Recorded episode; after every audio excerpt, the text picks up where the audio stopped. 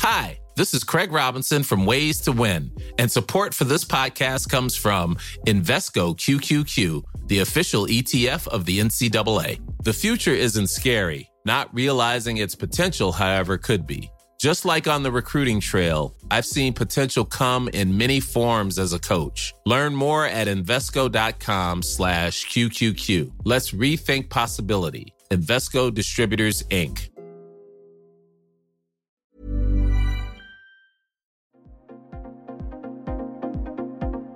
Ils sont au cœur de l'actualité ou la décrypte. Prenez des nouvelles de la France et du monde avec Fil Rouge, un podcast du Dauphiné Libéré. Côté météo, on nous avait prédit un mois de janvier rude, très froid, au point de risquer des coupures d'électricité. Or, le mois commence avec des températures douces pour la saison. Comment peut-on expliquer ce phénomène? Et puis, va-t-il neiger en station? Réponse et explication de Stéphane Dedelkovic, prévisionniste météorologue à Météo News. On constate des températures euh, plutôt douces euh, pour la période en, ce, en ce, début du mois de janvier. Est-ce que, que ça va durer? Ça va plus, ou moins durer. Alors, euh, on ne peut pas dire jusqu'à quand exactement. Hein. En tous les cas, on va dire que dans la semaine qui vient, la première semaine de janvier sera toujours très douce. Après, on va avoir de petites baisses à partir d'une semaine à dix jours mais euh, difficile de dire euh, quelle sera la suite exactement du mois de janvier. Euh, dans la deuxième quinzaine de janvier, par exemple, si on va vers un temps plus froid ou encore de la douceur, là c'est beaucoup plus incertain, évidemment, à ces échéances-là. Il nous, avait semblé que, que les météorologues, justement, avaient prédit un mois de janvier plutôt rude. Qu'est-ce qui s'est passé? Alors bon, les prévisions euh, pour euh, pour le moyen terme, hein, euh, les prévisions saisonnières à plus d'un mois, on va dire, sont peu fiables. Hein, de toute façon, par définition, hein, la météo dans nos contrées tempérées est compliquée à déterminer plus de 10 à 15 jours à l'avance. Alors, ce qui s'est passé par contre par rapport au changement de temps, effectivement, on a eu une première quinzaine de décembre très froide, enfin pas très froide, pardon, mais froide. C'est un lapsus parce qu'on est tellement peu habitué à avoir du temps froid que dès qu'il fait froid, on a tendance à petit peu à, sur, euh, à surestimer ce froid. Hein. C'était juste un froid modéré, euh, tout à fait classique dans nos régions, mais assez précoce et, euh, et assez qui contrastait avec la période précédente. donc il y a eu un changement, une bascule à partir du 15, 18 janvier, 18 décembre, où finalement l'anticyclone qui nous protégeait sur sur l'Europe du Nord et sur les îles britanniques, hein, et qui bloquait l'arrivée d'air doux depuis l'Atlantique, eh bien s'est disloqué, cet anticyclone s'est disloqué et c'est au contraire euh, un flux océanique euh, qui a repris le, dessus comme, comme il l'avait fait euh, pendant les mois précédents. Donc on a eu une bascule en fait, hein, une sorte de barrière qui a sauté entre autour du 15-18 décembre et du coup les températures ont grimpé d'une bonne dizaine de degrés sur, sur la France. C'est normal ou est-ce qu'il y, y a des causes liées au dérèglement climatique? Disons que un peu difficile de répondre à cette question par rapport à, cet épisode-là. Euh, oui, la, grande douceur qu'on a actuellement, elle est euh, évidemment euh, imputable au changement climatique. Par contre, le changement de temps qu'on a eu entre la première quinzaine de décembre et la suite, ça, c'est le genre de choses qu'on peut avoir assez fréquemment dans nos régions, hein, qui sont tempérées, donc qui sont un mix entre des périodes froides, des périodes plus douces.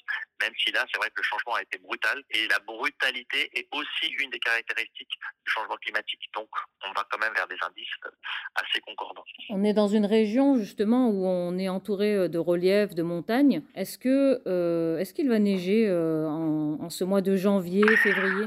Alors, on a eu de la neige, on se souvient un petit peu euh, pour en novembre ou début décembre, hein, par moment où il a fait froid, un petit peu plus froid. Cette neige a fondu très très largement avec ce, redout très spectaculaire effectivement qu'on a depuis la, première quinzaine de décembre, depuis la mi-décembre pardon. Mais là actuellement, effectivement, c'est encore la douceur qui domine. On va avoir des chutes de neige quand même qui vont se produire hein, d'ici la semaine prochaine avec un léger rafraîchissement, donc autour des 1500, 1800 mètres on peut avoir des chutes de neige. Par contre, il est très difficile de dire si, euh, comme je vous disais précédemment, si cette euh, fraîcheur ponctuelle qui va revenir un petit peu temporairement va durer ou si au contraire la douceur va vite euh, remplacer à nouveau la fraîcheur et auquel cas la neige va à nouveau fondre à ces altitudes. Hein. Donc plus probablement il faudra aller au-dessus de 2000 mètres pour avoir un manteau neigeux conséquent pour en tous les cas ce, début janvier. Mais et potentiellement on peut espérer un peu de neige autour des 1500-1800 mètres. D'ici d'ici combien de jours? Une petite semaine, d'ici la semaine prochaine en tous les cas. Puisque là, on attend euh, encore beaucoup de douceur là en ce, en ce début de semaine, hein, un temps plutôt sec, et puis des perturbations qui vont commencer à revenir donc à partir de euh, du, du, prochain week-end notamment, où là, on peut peut-être espérer euh, quelques épisodes neigeux éventuellement. Mmh Alors, comment on peut expliquer l'année qu'on a vécue 2022 Est-ce que elle est, vous la considérez comme comment? Exceptionnelle ou, ou finalement, ben, oui, oui, je vous coupe, excusez-moi. Mais oui, oui, exceptionnel, hein, c'est le terme euh, remarquable, exceptionnel. On cherche les qualificatifs, hein, les superlatifs depuis plusieurs années.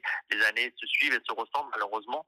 Euh, et là aussi, c'est un signe évidemment du réchauffement climatique. Mais 2022 est sans doute euh, va être sans doute l'année la plus chaude enregistrée à l'échelle du pays, de l'Hexagone, mais également sur les régions savoyardes et Rhône-Alpes, voire du sud-est du pays. on est tout proche des, de, de l'année la plus chaude jamais enregistrée euh, en France. Ah oui, jamais enregistrée, ça veut dire depuis combien de temps?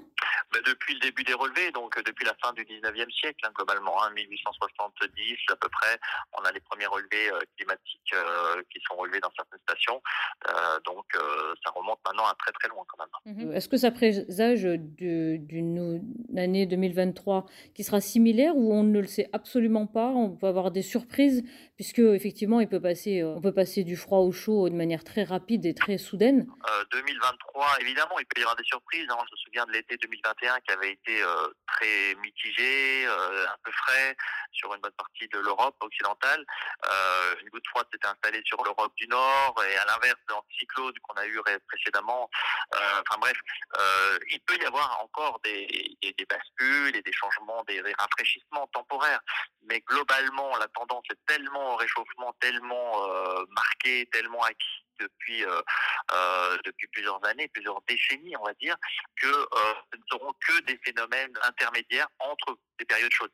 Donc 2023 peut-être sera une anomalie fraîche, peut-être, mais c'est peu probable. En fait, la probabilité, c'est encore une fois encore et toujours une, anomalie chaude qui est, à craindre pour cette année. Avec le changement climatique, même si les calculs sont de plus en plus puissants, même si les sorties de modèles sont de plus en plus précises, à contrario, on a un effet pervers avec le réchauffement climatique, c'est qu'on a un, temps qui est tellement devenu euh, incertain, brutal, avec des changements brusques, hein, comme on a pu l'avoir, on a pu là, le cas euh, au mois de décembre.